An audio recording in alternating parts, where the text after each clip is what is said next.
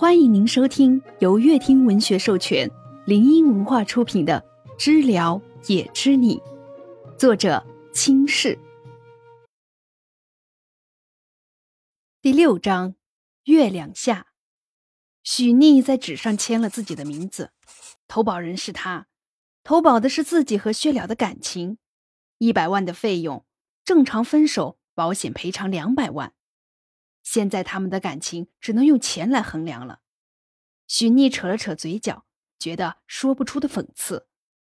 签好后，许逆将合同合上，放在桌上。我，我尽量帮他治好病，好不了就别找我了。江聘也转过身去。如果连许逆都治不好，那薛了这辈子都完了。但他想赌一把。好。许逆坐了会儿。还是没有开口说些什么，抬起眼望着远处地上的玻璃渣，轻声起来，想先走一步。在门口手尖刚碰到门把手，就听见江平爷冷声道：“要不是你，薛了应该应该是个正常人吧？谈恋爱、结婚、生子，总之不该是现在这样。”许逆僵住了，只觉得寒气从脚底慢慢上升，蔓延到自己身体的每一寸，遍体生寒，仿佛结了冰渣，扎的心生疼。许逆手指攥了起来，差点情绪失控，到底还是控制住了。他勉强挤了个笑，转头对着江聘爷点了下头，就直接开门出去了。其实他不是很认同这句话，一段仅仅只有几个月的感情。怎么会影响一辈子？但他又没有什么好解释的。他不相信自己是薛了正常时最后的女朋友。如果是，他又如何去跟自己说？答案就在眼前。可是许逆觉得没必要揭开。许逆刚出来就发现天已经黑的差不多了。他鼻头红红的，包挂在肩上，手插在上衣的口袋里。没走多远，手机就有消息震动。你呀，那个那个男人还给我找吗？许逆揉着鼻子，终于忍不住的笑了。风进了眼睛，很凉，很涩，却带走了些泪意。他回了一个：“距离酒吧，我付钱。”赶上回家的公交末班车，除了司机以外，空无一人。许逆随意坐在靠窗的位置上。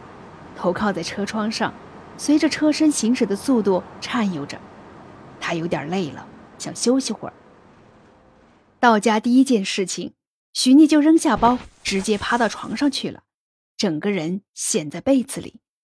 趴了一会儿后，他捞起手机打了一通电话，那头还没接。免提之后，手机一直放在旁边。许逆都快在这温柔里入眠了，那头才终于接通。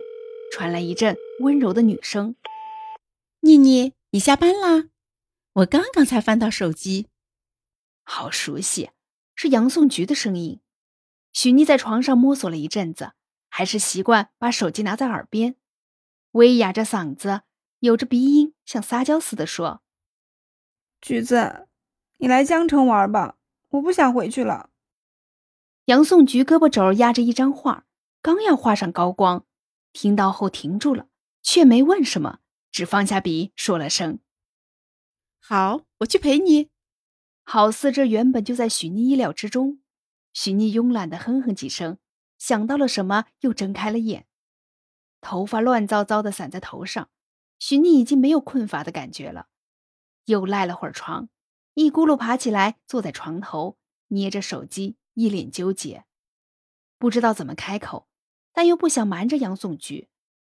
许逆走到门口，靠在房门上。他住在小院里，这是一位老奶奶的房子，很便宜。院里总共只有三扇门：院门、房门、厕所门。门边的过堂风还是很冷的。许逆用手搓了搓自己的肩膀，摇着头，试图甩掉些寒意。许逆怔怔地看着天边的月亮，突然道。我今天见薛了和江聘野了。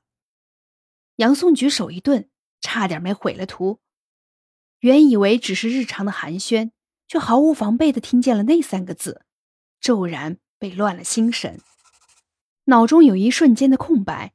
再回神，只见纸上不知何时多了几个字：“江聘也。”杨颂菊捏着笔，半垂着眼，视线虚虚的抚过纸上的名字。还好吗？没头没尾的一句，但是许逆大概知道他问的是什么。